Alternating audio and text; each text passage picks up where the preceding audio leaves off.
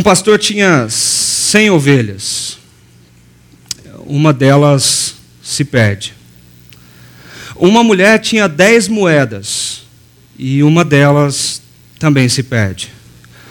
Um homem tinha dois filhos. E ambos se perdem.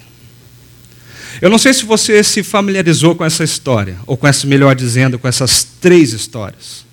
O Evangelho de Lucas, no capítulo 15, com certeza, é uma das passagens mais emblemáticas da Bíblia, no que diz respeito à narrativa de Jesus de três histórias que aparentemente parecem inofensivas. Talvez você olhe para elas e diz: o que essa história tem a ver comigo?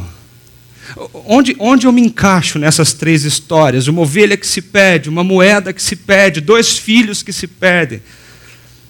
Mas à medida que elas são contadas, que elas são vividas, que elas são sentidas, existe uma compreensão da mais importante relação que existe, a relação entre Deus e a humanidade.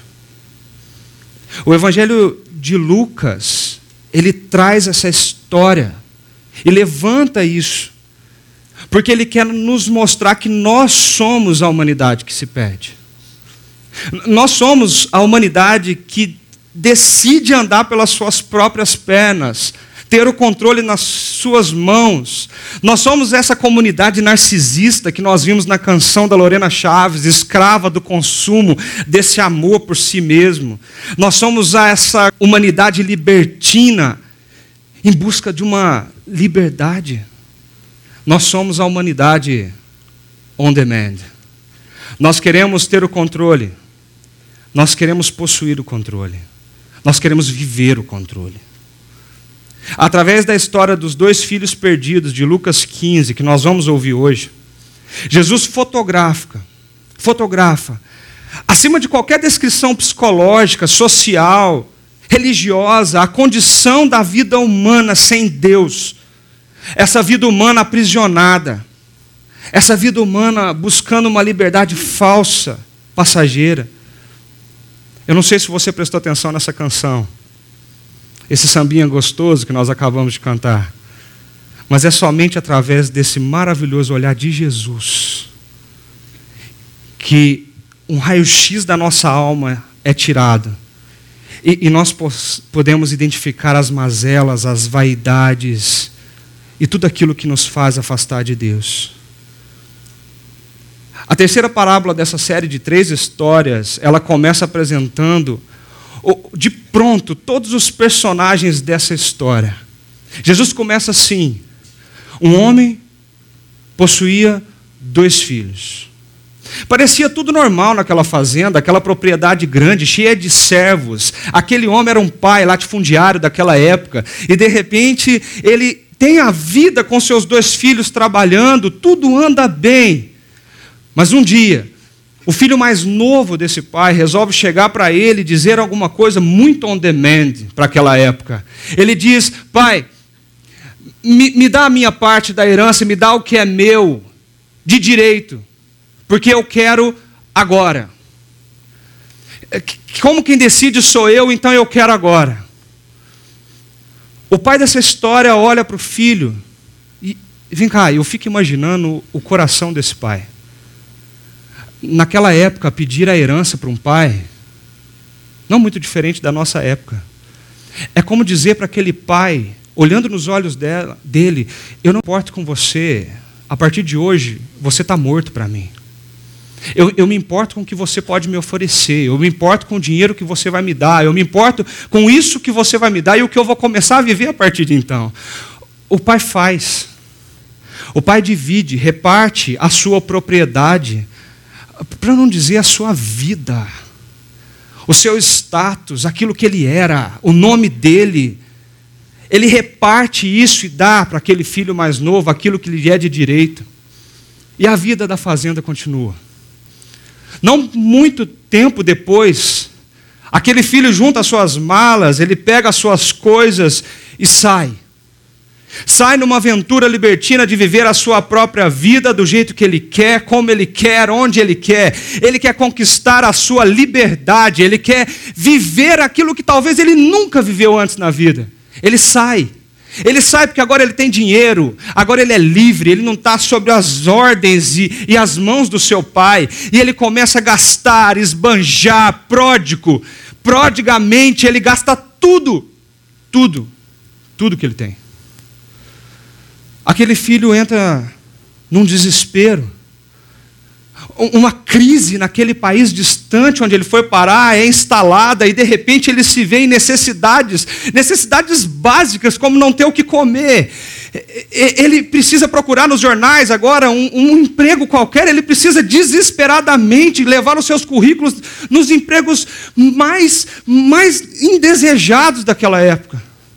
E ele acaba num chiqueiro, cuidando de porcos para um judeu que não podia tocar em porcos, cuidar de porcos, algo imundo, sujo, era um rompimento com toda a sua moralidade, religiosidade, com a sua intelectualidade daquilo que ele era.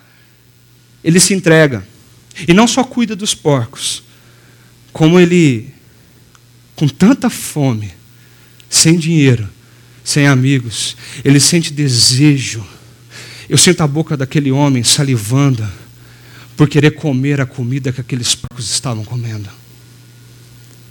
Quando ele olha para aquele isqueiro, quando ele olha para a sua vida, algo acontece na sua mente e ele tem saudade de casa ele sente falta do pai, ele sente falta da, daquele lar, ele sente falta do aconchego do lar. Ele fala: Meu pai tem escravos, eu já sei o que eu vou fazer, eu vou escrever aqui um discurso, eu vou voltar para aquele lugar, eu vou dizer para o meu pai: Pai, você tem muitos escravos, me recebe como escravo, porque eu pequei contra Deus, pequei contra o Senhor, eu não sou digno de ser chamado seu filho, mas me aceita como um escravo, porque pelo menos os seus escravos têm o que comer.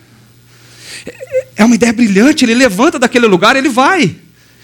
Eu imagino ele caminhando e pensando no meio do caminho como ele abordaria o pai, o olhar do pai, o medo, a incerteza, a angústia, a dúvida, o que o pai, como o pai reagiria quando o filho chega próximo àquela fazenda.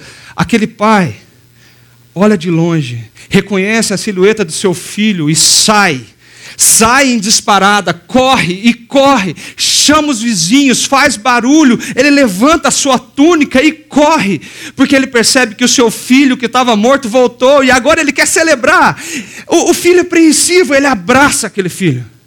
Ele toma ele nos braços, ele começa a chorar, ele começa a beijar o filho, abraçar cada vez mais forte. Eu acho que a vontade daquele pai é pegar o filho no colo e dizer: Vem cá, eu te tenho de novo. Eu pensei que você estava morto. Você está vivo. V vamos festejar? Que roupa é essa? Que sujeira é essa? É, traz um anel, traga um anel, tragam sandálias novas, roupas novas. Eu preciso fazer de você de novo um filho nessa casa. Volta. O pai faz um barulho imenso, imenso, e uma festa. Ele diz: traz um novilho gordo, do melhor que nós temos. Vamos matar, vamos para o churrasco. Vamos fazer esse churrasco é hoje.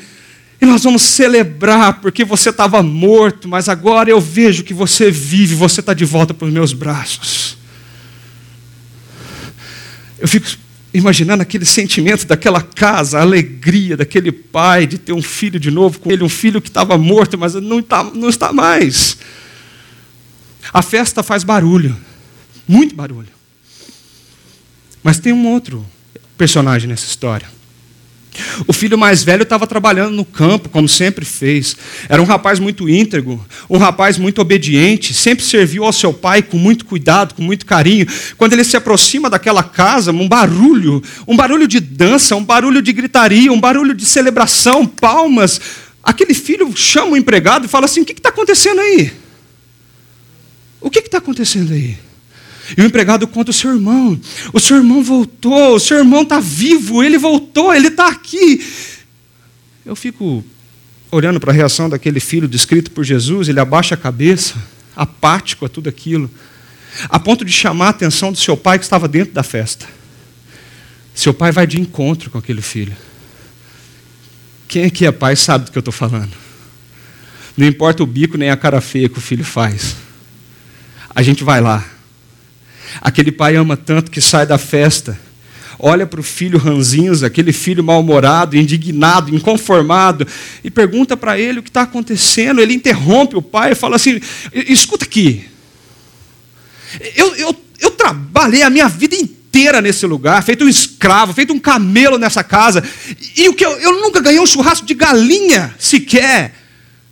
E, e agora esse, esse seu filho volta e você faz essa festa toda para ele?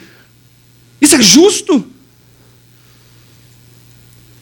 O olhar daquele pai não muda. Ele continua amoroso, gracioso. Ele olha para aquele filho bravo, esbravejante, e diz para ele: O seu irmão estava morto, mas voltou. Nós precisamos celebrar. Nós precisamos recebê-lo de volta. Nós precisamos abraçá-lo. Nós precisamos entender que a morte foi transformada em vida. Nós precisamos estar alegres. Vamos. Vamos para a festa. Vamos entrar com a gente. Jesus para a história exatamente aí. E, e fica aquele ponto de interrogação: o que aconteceu?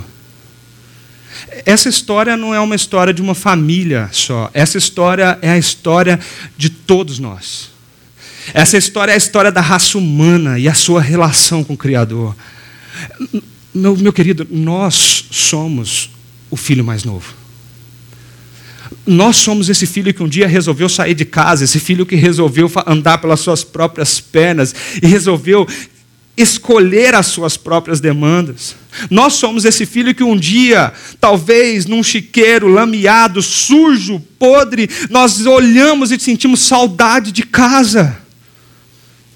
Essa pequena palavra lar ela tem um efeito nostálgico sobre o nosso coração. Eu não sei se você sente isso. Lar é uma palavra tão bonita, que tem por trás dela um, um, um, um significado tão profundo. Quem aqui nunca sentiu saudade de casa? Quem aqui não, nunca morou fora por um tempo? Para, pensa aí. Pensa na sua infância. Você lembra onde você, costumava caminhar na tua infância? Os seus amigos da escola. Você lembra? Como, quais eram as brincadeiras que vocês faziam quando vocês eram pequenos? Lembra aquele cheiro de comida da mãe? Para não dizer o cheiro de comida da avó. Aquele cheiro que parece que vai tomando a gente, a gente vai sendo levado até o fogão. Eu não sei se vocês já viram isso, mas vocês lembram do som do caminhão do gás? Aquele som que passava na rua, quando a gente estava cochilando, acordava. As brincadeiras, então. A, a, tinha até aquele perfume meio enjoado daquela tia que vinha, abraçava a gente, pegava, impregnava na gente. As festas de família eram uma alegria. Tinha umas que eram meio chata, mas a maioria era uma celebração muito grande. E aqueles brinquedos que a gente quebra e esconde? Porque sabia que, ixi, lá vem bronca. Eu posso até tomar uma surra antes disso. Lembra disso? Durante as minhas férias e agora nesses últimos dois dias, eu fui de novo para Minas. Eu, não dá nem para perceber que eu sou mineiro, né, gente? E ali na minha cidade de Passos, é, em Minas, sudoeste de Minas, a gente caminha pela rua ali, anda pela rua. Foi ali que eu cresci. Parece que ali, quando eu entro dentro daquela cidade, vem aquela sensação gostosa de tipo assim, estou em casa. É, é estranho explicar isso, mas acontece. Mas quando a gente passa pelas ruas, parece que tanto muro cresceu, tanta casa mudou, tem tanta coisa diferente. Mas sabe o que me chama a atenção? É essa ideia do lar exerce um poder que arrebata a gente. A gente para para pensar nisso. Que saudade da minha mãe, que saudade do meu pai, que saudade de casa, que saudade de ter esse conforto, esse aconchego todo dia. Quem viaja muito e trabalha viajando sabe do que eu estou falando a saudade de deixar a mala no aeroporto, na rodoviária, qualquer lugar que seja, e correr para o abraço da esposa, dos filhos, quando chegar em casa. De alguma maneira, esse sentimento, ele remete a uma saudade profunda, profunda, de um lugar perfeito do qual nós fazíamos parte, um lugar onde nós éramos reais, onde nós éramos nós mesmos, um, lugar onde não existia pecado, não existia erro. Parece que dentro do coração humano existe essa saudade, essa saudade existe. Essa saudade tem explicação, sabe por que ela existe? O Tim Keller fala assim: nós estamos todos exilados, sempre com saudades de casa, estamos sempre viajando, jamais chegando. As casas e as famílias das quais realmente fazemos parte são apenas embalagens espalhadas pelo caminho, mas não são as nossas casas. A casa continua a nos fugir. Parece que sempre temos esse sentimento de inadequação, um sentimento que nos leva a sonhar com um lar onde nós vamos ser nós mesmos, nos sentir inteiros. Isso acontece porque todos nós estamos do lado de fora dessa casa. Todos nós estamos de fora do lar. Foi assim que Jesus começou a contar aquela parábola, aquela história, para tentar mostrar essa realidade para aquele público que ouvia ele. E, e é importante entender quem estava ouvindo Jesus. Pelo menos existia dois públicos muito distintos que ouviam Jesus ali em Lucas 15, quando ele contou essa história que eu contei para vocês. Primeiro, quando nós olhamos para a Bíblia, a Bíblia mesmo nos mostra que todos os publicanos e pecadores estavam se reunindo para ouvi-los. Os publicanos, os pecadores, publicanos eram os cobradores de impostos romanos. Imagina o tanto que esse povo era querido, gente. Eles batiam de porta em porta para chegar lá e cobrar os impostos, mas não cobrava só o que eles precisavam, eles duplicavam, eles aumentavam os impostos, sabe para quê? Para reter para eles mesmos aquilo que sobrava. Esse povo era odiado na sociedade. Você queria receber um co cobrador de impostos na sua casa? Mas junto com eles, do lado deles, um monte de gente que não participava de religião, não participavam de nada do movimento daquela época, era um pessoal imoral, um pessoal escancaradamente imoral na sociedade. Tinha ali pessoas que se rendiam à prostituição, tinha ali pessoas que eram declaradamente injustas, corruptas. As pessoas olhavam para elas e sabiam, eles são um bando de pecadores que não quer nada com Deus. Esse povo estava ouvindo Jesus, eles saíam de longe para ouvir Jesus. Mas tinha um segundo público. Mas os fariseus e os mestres da lei o criticavam. Esse homem recebe pecadores e come com eles, que absurdo! Eu não sei se você sabe quem eram os fariseus, mas os fariseus, sabe aqueles filmes de Jesus que a gente assiste de vez em quando? Tem aqueles caras com as roupas esquisitas, um, um chapéu grandão, muita barba, a, a, bem gordinho cada um deles. É sempre é um caractere nos filmes, né? Os fariseus eram uma classe política, econômica, eles eram considerados aqueles que detinham a religiosidade daquela época. A religião está na mão desses fariseus. E os mestres da lei? Os mestres eram aqueles responsáveis por ensinar as leis de Moisés, de interpretá-las, de ensiná-las. Esses homens na sociedade da época de Jesus eram vistos como os homens mais íntegros daquela época. Os homens que tinham em si a obediência a qualquer custo estava ali, de frente para Jesus. Publicanos, pecadores, fariseus, mestres da lei. Todos eles, uns querendo ouvir, outros criticando e dizendo que absurdo. Como Jesus convive com esse tipo de pessoa? Ah, mas Jesus, ele tem uma só reação. Ele não fica bravo com os fariseus e mestres da lei, e, e nem começa a abraçar os publicanos e pecadores. Sabe o que Jesus faz? Ele conta histórias. Ele conta história que deflagra dois estilos de vida que se desenvolvem fora do lar. São dois modos on demand de viver. E, é um pouco desses modos que nós temos falado nas últimas cinco semanas aqui na nossa comunidade. Essa vida onde o eu é o recebe o trono e o governo, nós passamos por várias mensagens. Nós vimos que um estilo de vida on demand é um desprezo para o conhecimento de Deus. Esse desprezo ele resulta numa visão do que Deus é e do que nós somos distorcida. E nós vivemos distorcidamente e destrutivamente esse estilo. Nós vimos também que através da história da Torre de Babel, que a vida on demand é um projeto de vida autônomo, independente de Deus, é um estilo de vida caótico, e o Deus dessa vida é o ego humano, o seu próprio eu. Deus escolhe até descer naquela torre. Deus escolhe, Deus escolhe um desastre naquela torre para mostrar para aquele povo que existe um caminho de abandono desse projeto de vida autônoma. Nós passamos pelo propósito, o propósito final dessa vida, que é o prazer a todo custo, o sucesso pessoal, o poder, o reconhecimento, o dinheiro, o entretenimento, o prazer sexual. Nós conversamos sobre uma ética flexível que destrói as pessoas que estão perto de nós. Nós falamos também de uma ética fake, hipócrita, estética, que destrói a nós mesmos aos poucos. Mas nós falamos de uma ética bíblica que inspira não somente a nossa vida, mas inspira aqueles que estão perto da gente. Domingo passado nós falamos sobre as relações individualistas utilitaristas e o que isso tem causado na nossa vida, mas nós pensamos que, como cidadãos do reino, quando existe humildade no nosso coração, existe união desse povo em uma missão. Essa manhã, nós queremos fechar toda essa série de uma forma que provoque profundas mudanças na sua relação com Deus, na relação consigo mesmo, com a comunidade, com a tua família, com o teu trabalho e com aqueles que não conhecem a Deus também. Falando um pouco sobre os efeitos da vida on demand. E é por isso que eu quero te convidar nesse momento a participar de um momento de reflexão. Eu não sei se você está aí, mas você poderia pegar o seu celular, se você o tiver e se você o puder eu quero convidar você para uma enquete, onde nós vamos refletir profundamente sobre uma pergunta.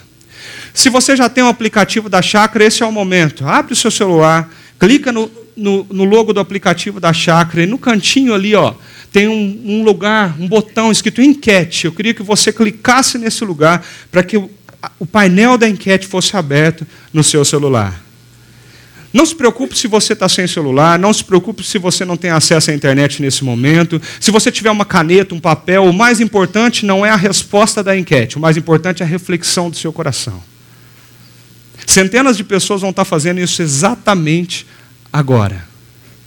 E a nossa, a nossa provocação é pensar um pouquinho nessa reflexão, respondendo a essa pergunta. Diante de tudo isso, neste exato momento, de qual área da sua vida você precisa urgentemente entregar o controle a Deus? Qual a área da tua vida, do seu dia a dia, da sua maneira de viver que você precisa entregar urgentemente o controle a Deus? Opção A. Talvez você precise entregar o controle a Deus ainda do seu casamento, do seu noivado, quem sabe do seu namoro. O individualismo ainda está afetando a sua relação. Você ainda não consegue olhar para o seu, o seu cônjuge, para o seu noivo, para o seu namorado ou namorada e, e ter uma relação como Deus quer que você tenha. Talvez, opção B, aquilo que ainda precisa ser entregue para Deus na sua vida é a sua área profissional. Porque você tem agido talvez com falta de ética no seu trabalho, com a sua relação com o dinheiro, a ansiedade que toma o teu coração quando você pensa nessa área, talvez é ela que você precisa entregar. Deus toma, toma isso na sua mão. Talvez a área, a opção C, a área que você precisa entregar para Deus hoje, essa manhã, é a sua vida sexual. Porque aqui nós somos todos iguais, mas quando chegamos em casa, talvez nossos pensamentos, as nossas vontades, os nossos desejos, as nossas práticas sexuais, a pornografia talvez tenha entrado dentro das nossas casas. O que tem feito você se distanciar de Deus nessa área? Será que é essa área que você precisa se entregar para Deus? Opção D, talvez seja a sua área intelectual, mental. Porque talvez essas ideologias humanistas, secularizadas, que tiram Deus do centro e colocam você, o ser humano, o seu ego, tem tomado conta dos seus pensamentos e levantado grandes questionamentos em você, e talvez hoje você precisa colocar isso diante de Deus. Opção é a sua área relacional. Talvez você tenha se tornado uma pessoa solitária com poucas amizades, poucas parcerias, por causa da sua arrogância, do seu orgulho, do seu medo. E você precisa entregar isso para Deus. E opção F, por fim. Talvez é a área espiritual da tua vida que você precisa entregar para Deus.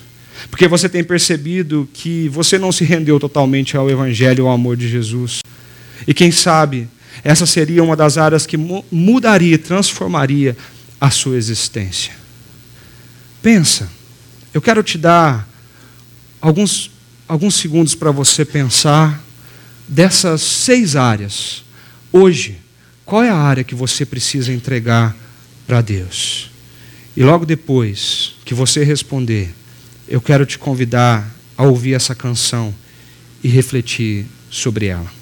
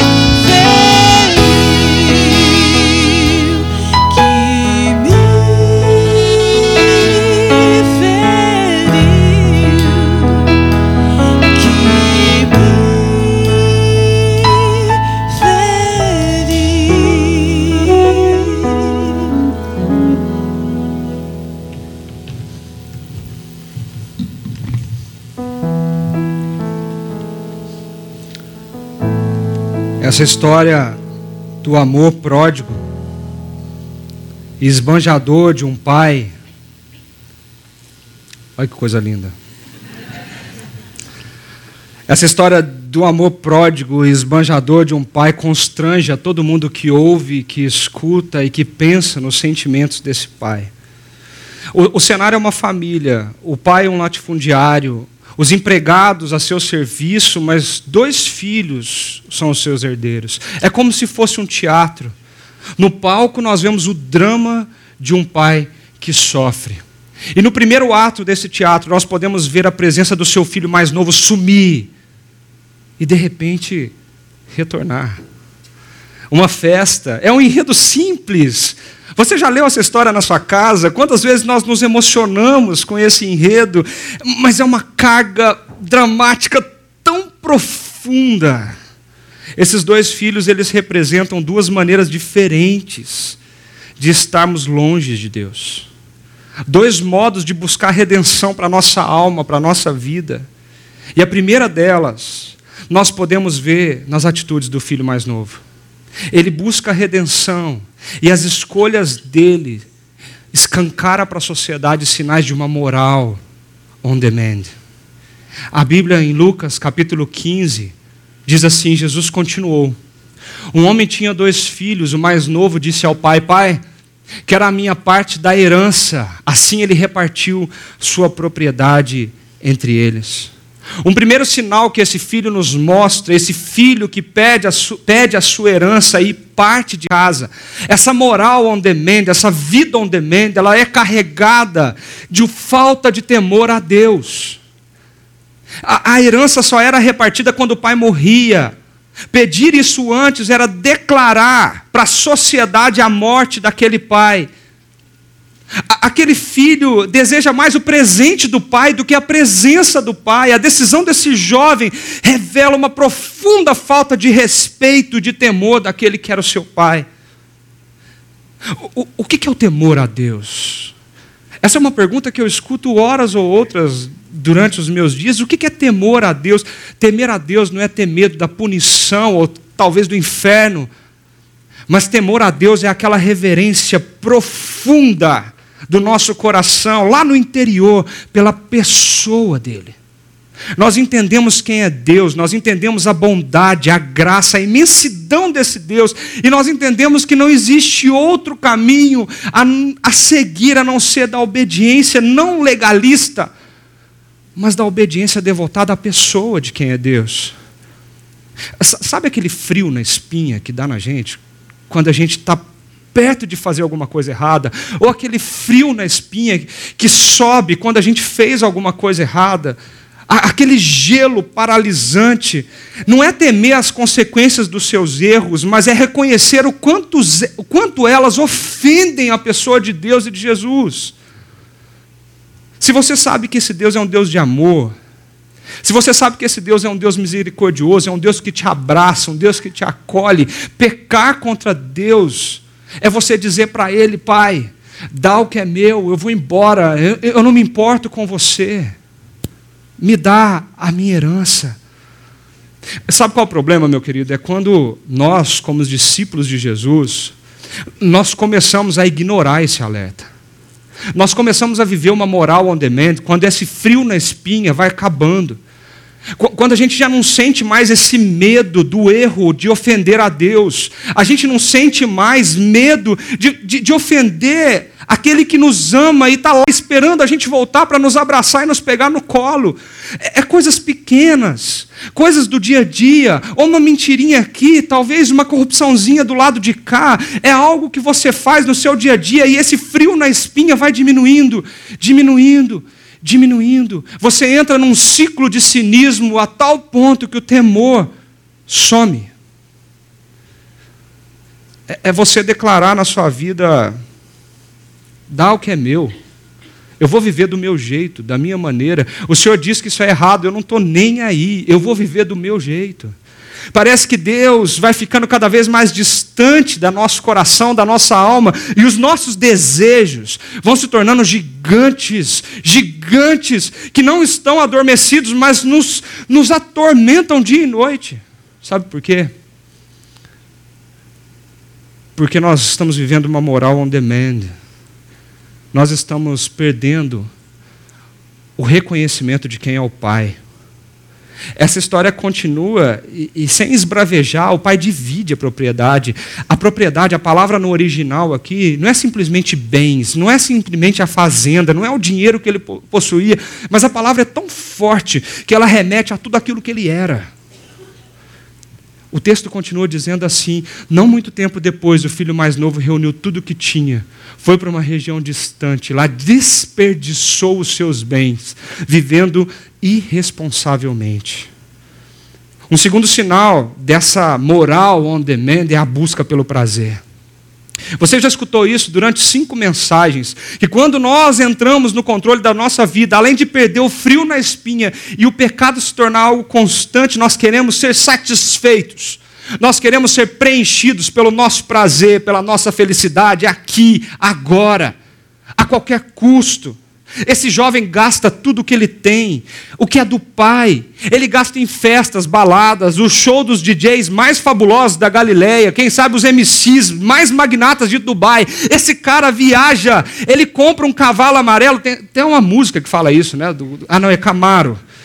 É, ele adquire uma Harley Davidson, pega, paga drink para as mulheres, ele entra em prostíbulos, sai de prostíbulos, ele faz o que o coração dele quer. Ele esbanja ele esnoba, ele prodigaliza a sua vida. Sabe o que isso me leva a pensar? Olha para a tua vida. Porque talvez você está vivendo assim. Talvez eu estou vivendo assim. Talvez nós estamos querendo tanto ser feliz, tanto ser feliz, que nós estamos colocando qualquer coisa acima do que Deus deseja para nós. O amor de Deus, o amor do Pai, o abraço do Pai, a presença do Pai não é mais importante. O que importa são os seus sentimentos de satisfação pessoal, de sucesso pessoal e prazer. Talvez ouvir Deus, vir para a igreja, são anestésicos para uma vida sem temor, uma vida entorpecida pelo pecado. As pessoas talvez tenham funcionado para você como meios de, ser, de você ser feliz, mas esse estilo de vida tem consequências. O texto segue dizendo assim: depois de ter gasto tudo, houve uma grande fome em toda aquela região, e ele começa a passar necessidade. Por isso, foi empregar-se com um dos cidadãos daquela região que o mandou para o seu campo a fim de, cultivar, de, de cuidar de porcos. Cultivar porcos não existe, né? Cuidar de porcos, sim. Ele desejava encher o estômago com as vagens de alfarrobeira que os porcos comiam, mas ninguém lhe dava nada, nem a lavagem dos porcos ele era capaz de comer. Sabe qual é o efeito dessa moral on demand na nossa vida? É a dor. Algo aconteceu na vida daquele jovem, ele passa fome Algo inesperado acontece naquela região. Ele não tem mais dinheiro, ele esbanjou tudo que ele tinha. Ele matou o pai dele no coração dele e agora ele não tem mais nada, nem ninguém. Ele trocou a mesa farta do pai pela mesa suja dos porcos. O nível de dor é tão humilhante, é tão profundo. E aquele público que ouvia Jesus entendia isso, porque era um absurdo sair de uma família tão bem estabilizada, e agora está na condição que aquele jovem estava. Eu não sei se você acompanha o cinema, mas Farrokh Bulsara se tornou um símbolo desse caminho. Ele adotou um estilo de vida e um nome on demand: Fred Mercury. A, a, trajetória de Fred Mercury se popularizou nas últimas semanas com o filme Bohemian Rhapsody. Eu não sei se você assistiu esse filme, mas em resumo, a fama mundial que ele ganhou com o sucesso da banda Queen, uma das bandas de rock mais importantes da história, o levou a desenvolver um estilo de vida muito próximo desse jovem. Sexo, drogas e rock and roll, é, parece que era o mote, o lema da sua vida. As festas eram cheias de depravação sexual, cocaína, começaram a se tornar frequentes e frequentes, a ponto de começarem a ser diárias. Esse estilo de vida on demand, com essa moral dominada pelo ego, cobrou o seu preço. Em 1987, ele descobriu que tinha AIDS. E isso fez com que uma das vozes mais famosas e potentes da história perdesse o seu dono. Todo mundo daquela época acompanhou o final triste e doloroso daquela história. À medida que a voz e o corpo de Fred perdiam o vigor, desfalecia e se foi. Quem faz do prazer o alvo da sua vida, não encontra mais nada no fim, a não ser a dor.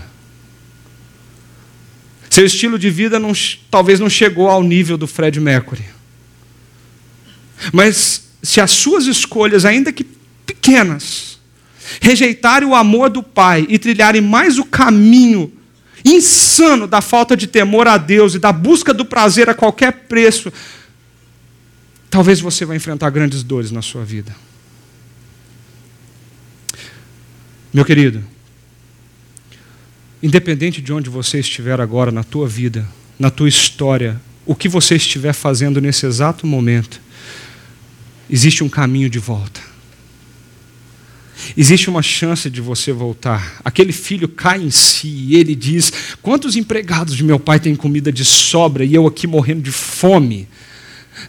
Eu, eu me porei a caminho, eu voltarei para o meu pai a seguir. Ele levantou. E foi. A dor provoca uma coisa no nosso coração, ela provoca sensibilidade. O filho mais novo, ele, ele é imerso na sensibilidade para acordar desse estupor que ele estava vivendo. A dor o faz voltar. Embora no coração dele ele não voltava por causa do pai, ele voltava por causa da comida que o pai podia lhe dar, do lar que ele podia ter ali. Existiu dentro do coração dele uma saudade que a dor lhe causou, a saudade de casa, a saudade do afeto, a saudade do carinho, a saudade de não mais estar sozinho, de não sofrer. O filho ensaia um discurso, ele volta para casa e de repente as cortinas se fecham. O primeiro ato se encerra e nós temos nesse momento um interlúdio. A história de Jesus agora conta como se fosse uma pausa para mostrar a reação desse pai. Se você fosse esse filho, como você estaria se sentindo? Se você é esse filho, como que você está se sentindo? Se você tem vivido uma vida moral on demand, onde a dor faz parte da sua vida, onde a busca pelo prazer faz parte da sua vida, onde você vive insanamente por isso, sem temor nenhum a Deus, como você se sente? O texto prossegue, agora, estando ainda longe, seu pai ouviu. Preste atenção nessa palavra. E cheio de compaixão ele corre para o seu filho e o abraçou e beijou. O filho começou a falar: Pai, pequei contra o céu e contra ti. Eu não sou mais digno de ser chamado seu filho, mas como num ato o pai interrompe aquela fala. Sabe aquele discurso que ele escreveu? É como se o pai amassasse aquilo e jogasse fora. E, e, e o pai vira aos seus servos: depressa, tragam a melhor roupa Vistam nele, colocam um anel no seu dedo, calcem os seus pés, tragam um novilho. Lembra do churrasco? Esse filho estava morto e voltou à vida. Estava perdido e foi achado. E, e começaram a festejar o seu regresso. O, o pai restitui o filho à posição de filho. Uma vez que ele pede a herança, ele deixa de ser filho daquela família. O pai tinha direitos sociais de não olhar para aquele filho, de tratá-lo como um escravo, de talvez ser um justo, justo pai. O pai abre os braços, abraça, acolhe, recebe, sujo do jeito que ele estava. Você imagina o cheiro que aquele filho mais novo estava. Você imagina a sujeira você imagina o quanto ele estava deformado, feio. Aquele pai de trás daquela sujeira reconhece o seu filho e ele abraça. É, meu querido, esse é o amor do nosso pai. Os publicanos, os pecadores ali presentes ouviam essa história, eles eram os filhos mais novos representados nela. Esse é o amor do nosso Pai, extravagante, absurdo, sem noção, radical, extremo, gratuito. A cruz é o gesto desesperado de um pai que sobe a sua túnica e corre, e corre na tua direção, ele quer você. Do jeito que você está, sujo, imundo pelas suas decisões erradas, Ele quer você, porque Ele sabe que por trás da tua sujeira existe um coração que Ele quer fazer voltar a ser filho. Eu não sei por qual caminho você está correndo, eu não sei qual caminho você tem andado, mas o Pai é assim. Talvez essa manhã o Pai está reconhecendo a sua silhueta de longe e ele saiu ao teu encontro para te dar um abraço como você nunca recebeu na tua vida. E dizer para você: volta para casa. Volta para casa. Aqui tem comida, Aqui, aqui tem gente para te abraçar, aqui tem gente para te pegar no colo, para curar as suas feridas, para pôr uma sandália nos seus pés, para pôr dignidade na tua pessoa. Aqui tem o seu espaço de filho na casa de um pai que extravagantemente te ama. O pai corre em direção a ele. O pai corre em direção a você. Não importa a tua sujeira. Não importa quão erradas foram as suas decisões, Ele corre na tua direção. Aquela cruz prova isso. Mas, de repente, nessa história, o ato 2 começa. O barulho de festa, a alegria a, a, contagiante desse amor extravagante é interrompido por uma outra cena. Existem duas maneiras de se distanciar de Deus. Uma é através da desobediência. Essa busca da felicidade, o prazer, autoconhecimento, liberdade, é uma espiritualidade transcendental representada no filho mais novo. Mas existe outra. Uma outra forma de se distanciar de Deus é através da obediência. É, da moral, essa moral rigorosa, de uma justiça irrepreensível, da religiosidade representada pelo filho mais velho. O texto prossegue. O filho chega. Enquanto isso, o filho mais velho estava no campo quando se aproximou da casa, ouviu a música e a dança. Eu não sei se você já reparou quando você escutou essa história, mas o filho mais velho não entra na casa. Quando ele chega, ele não entra na casa dele, ele fica do lado de fora. Ele pergunta para o empregado, ele fica perto da casa, mas não dentro da casa.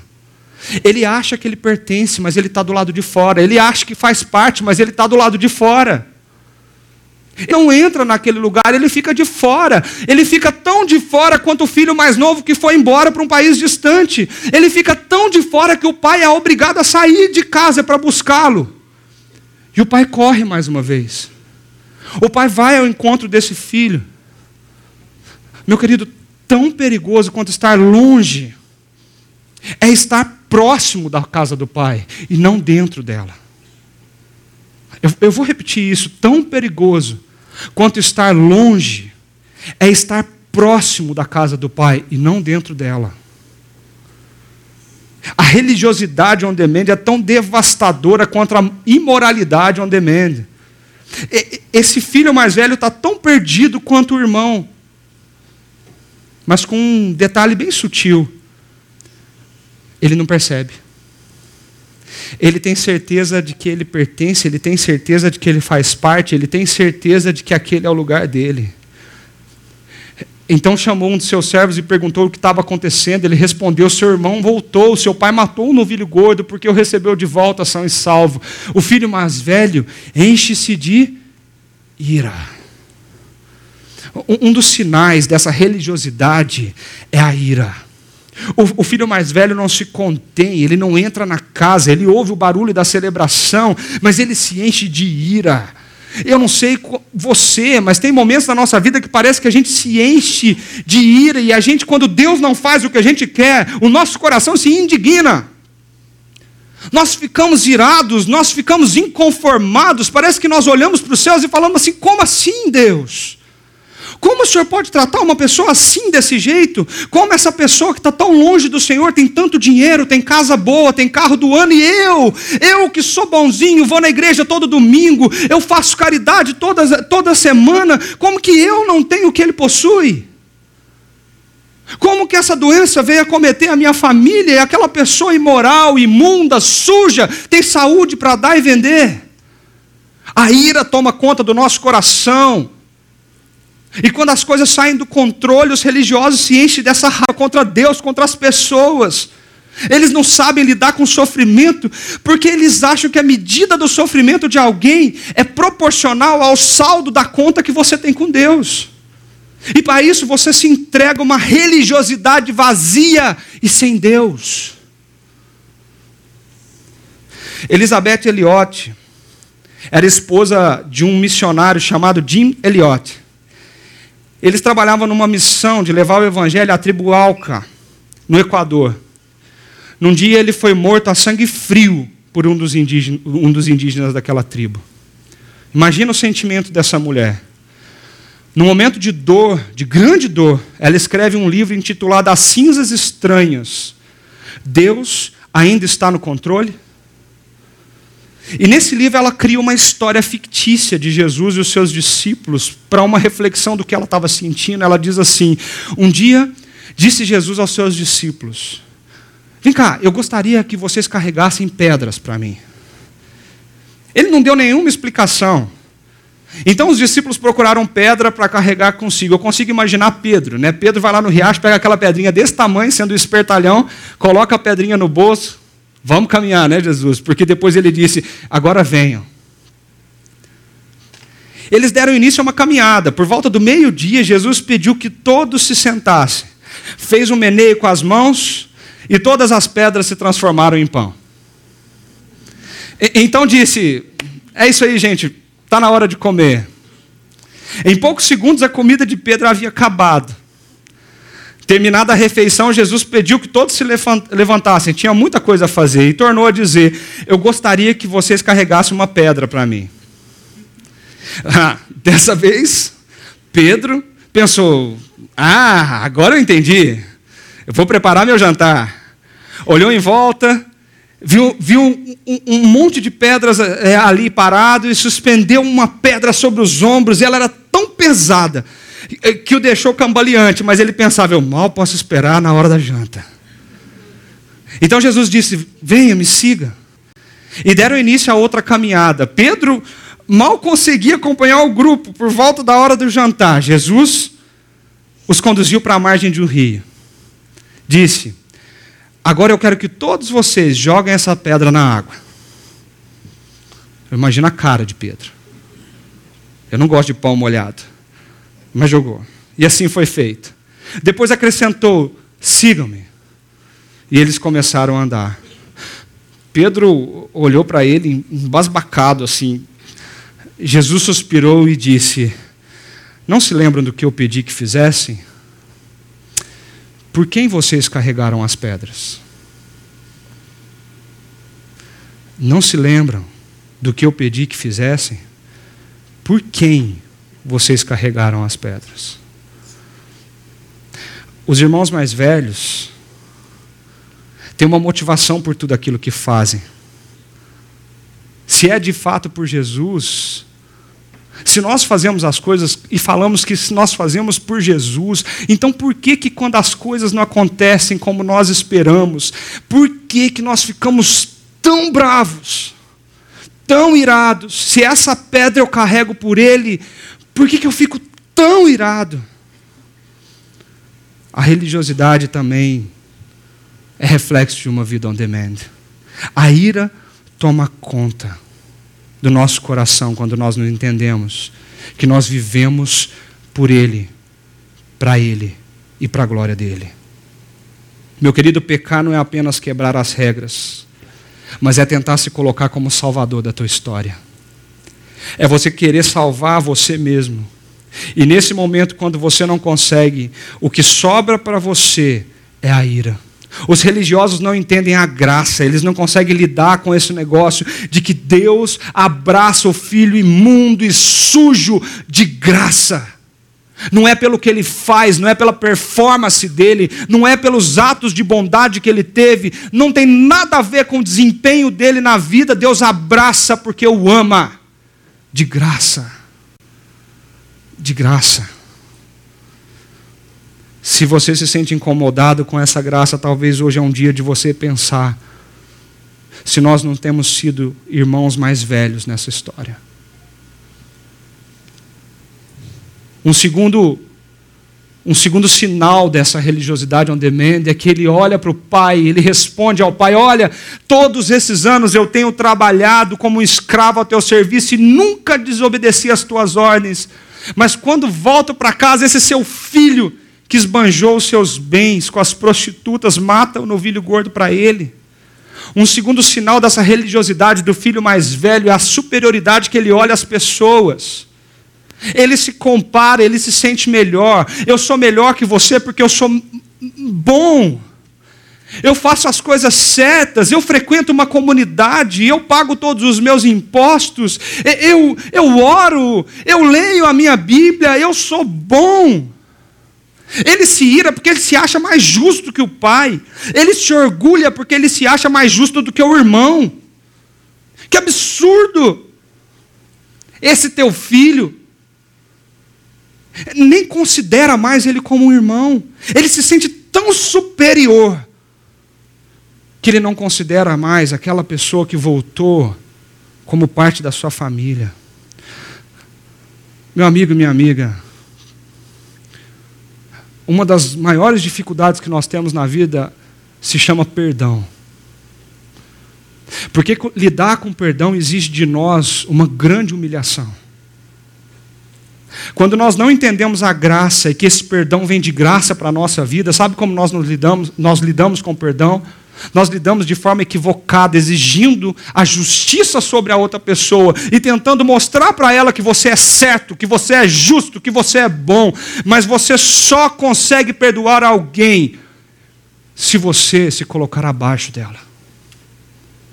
Enquanto você olhar para ela com superioridade, com orgulho, com arrogância, você não consegue perdoar aquela pessoa. Se talvez nós, irmãos mais velhos, olhamos para os outros e não conseguimos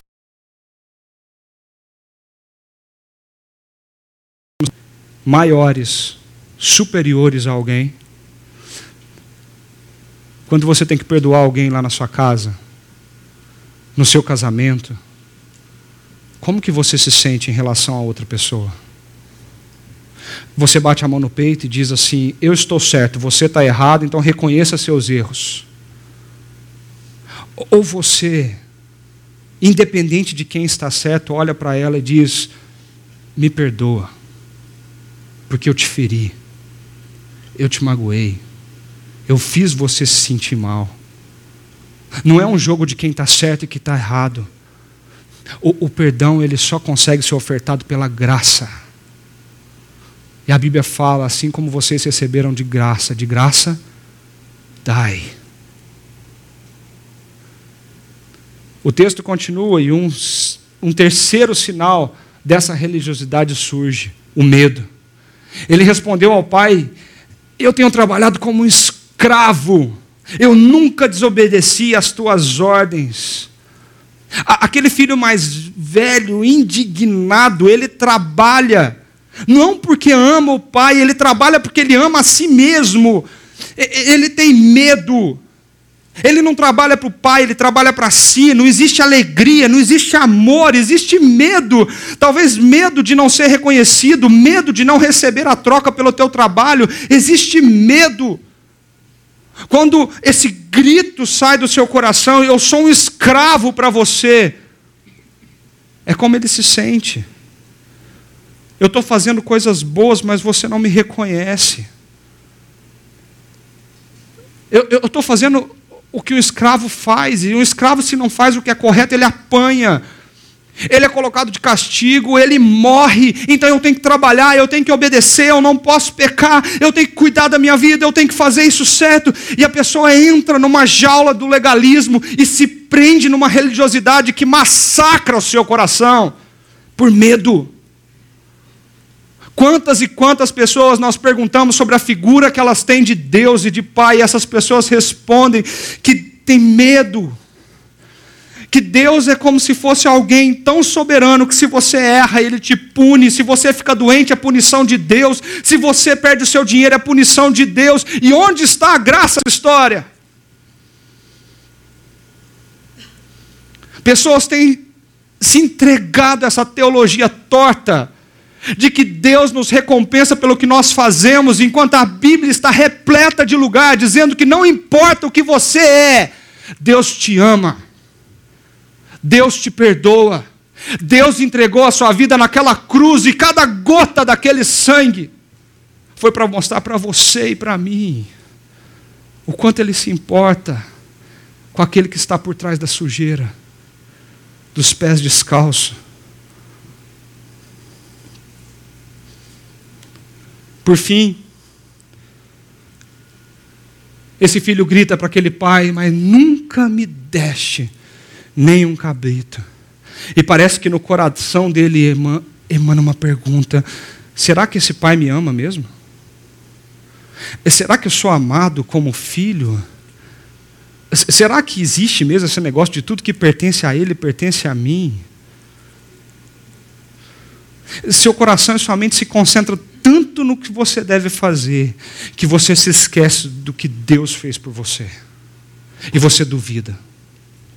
Quando o resultado daquele exame chega na sua casa, você duvida: Deus está cuidando de mim mesmo? Quando alguém da nossa família querido morre, a gente questiona: será que Deus me ama mesmo? Quando nós perdemos os nossos empregos, ficamos desempregados, a primeira coisa que nós olhamos é Deus. De Deus, eu tenho feito tanta coisa boa. É como se nós gritássemos para Ele: por que, que o Senhor não me recompensa? Por que, que o Senhor está fazendo isso comigo? Tudo isso gera no coração desse filho uma falta de intimidade. Sabe como o religioso vive? Ele ora.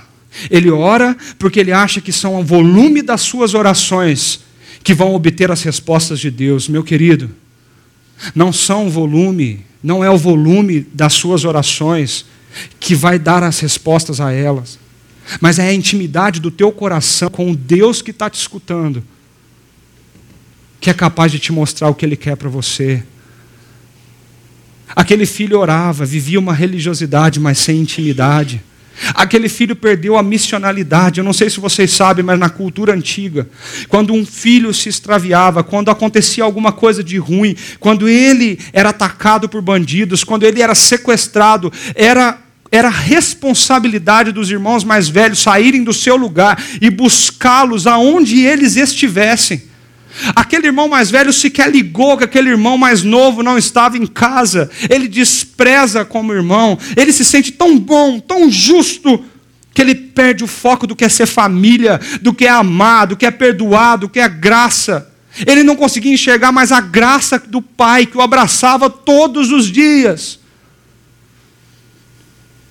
Olha para a tua vida. Quantas coisas nós temos? Quantas vezes Deus nos protege no nosso dia a dia? Quantas coisas acontecem que nós sequer enxergamos e Deus está protegendo a nossa vida, a nossa família, os nossos filhos que estão longe, os nossos filhos que estão perto. A graça de Deus é abundante sobre nós e nós olhamos para nosso coração azedo e falamos: Deus, por quê? Por quê? Eu, eu queria terminar essa, essa manhã retomando o que acontece no fim dessa história.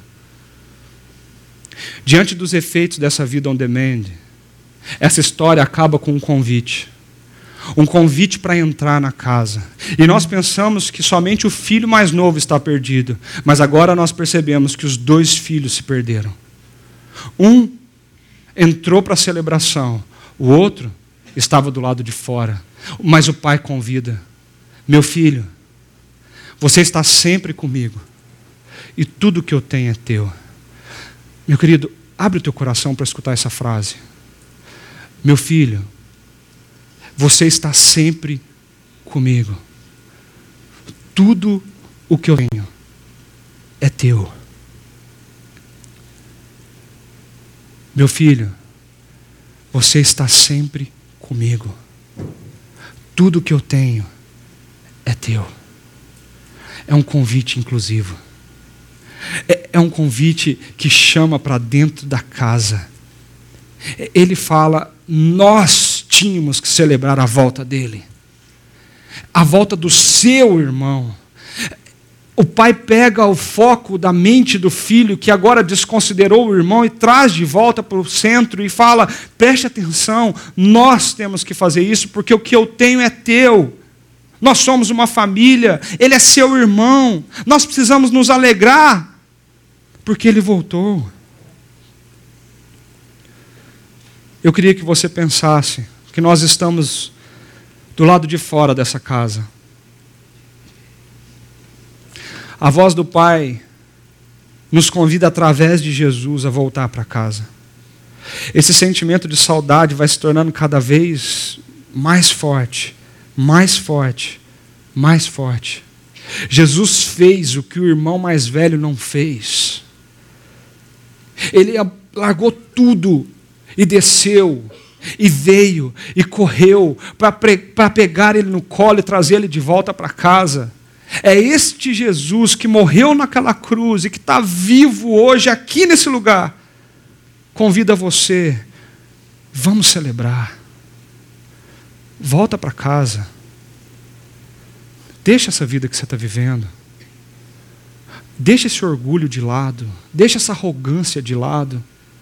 Deixa essa superioridade de lado, se arrependa não apenas dos seus pecados, mas também das suas motivações erradas que, fazem você fazer as tuas ações no dia a dia. Abandone o controle da tua vida, se renda a esse amor. Deixa, deixa Deus te abraçar. Volta. Entra. Entra nessa festa.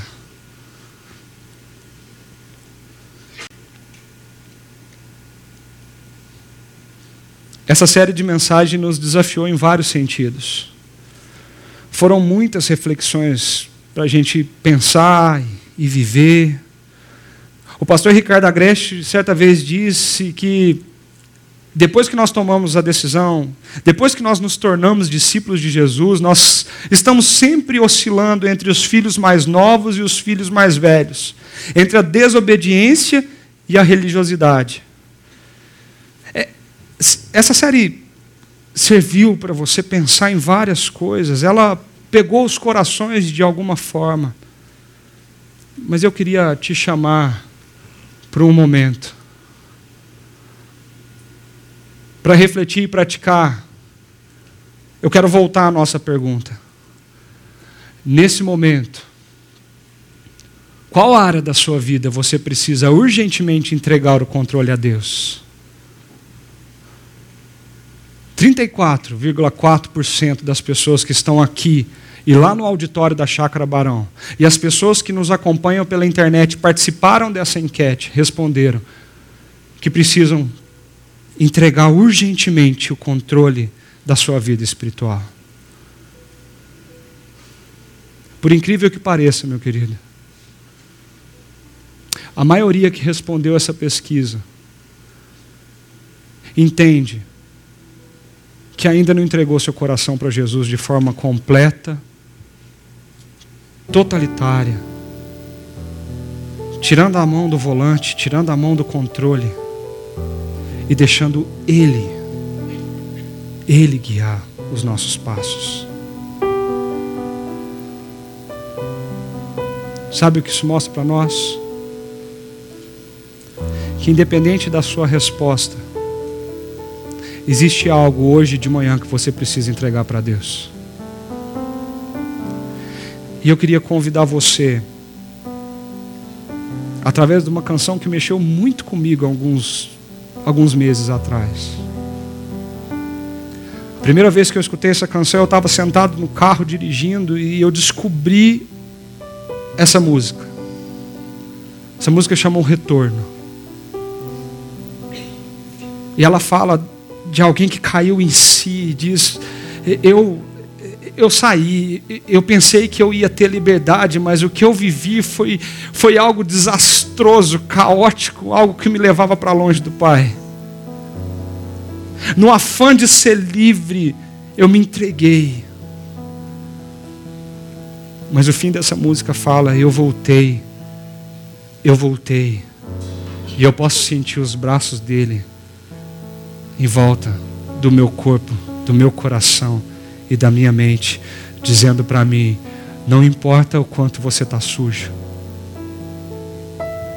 não importa quais foram as decisões que você tomou errado na tua vida, eu vou continuar te abraçando, te abraçando, te abraçando. E esse amor vai ser tão constrangedor que ele vai transformar a sua existência.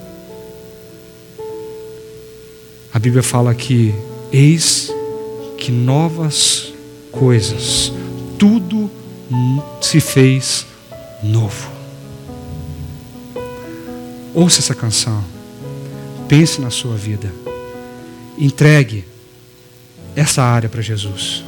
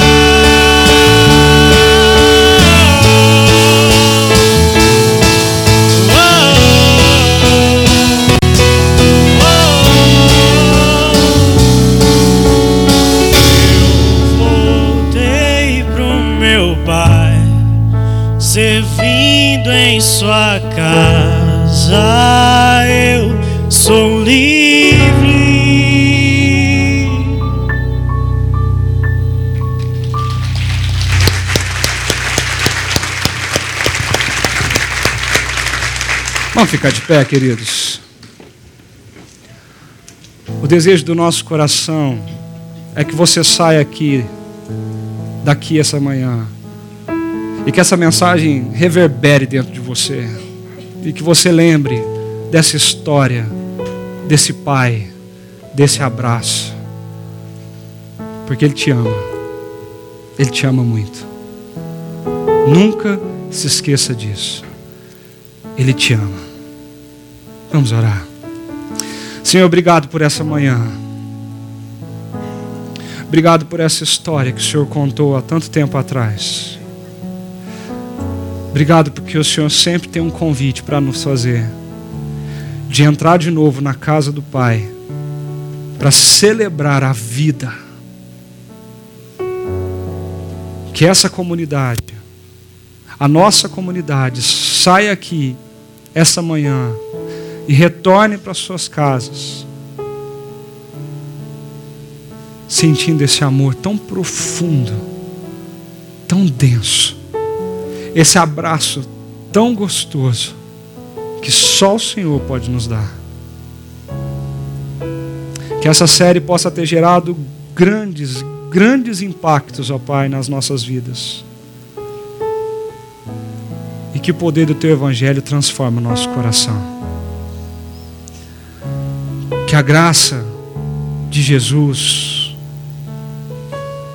o nosso Jesus que morreu naquela cruz, que correu ao nosso encontro, que o amor desse Pai que nos abraça, e que a força do Espírito Santo, o consolo, esteja sobre todos nós, hoje e sempre. Amém.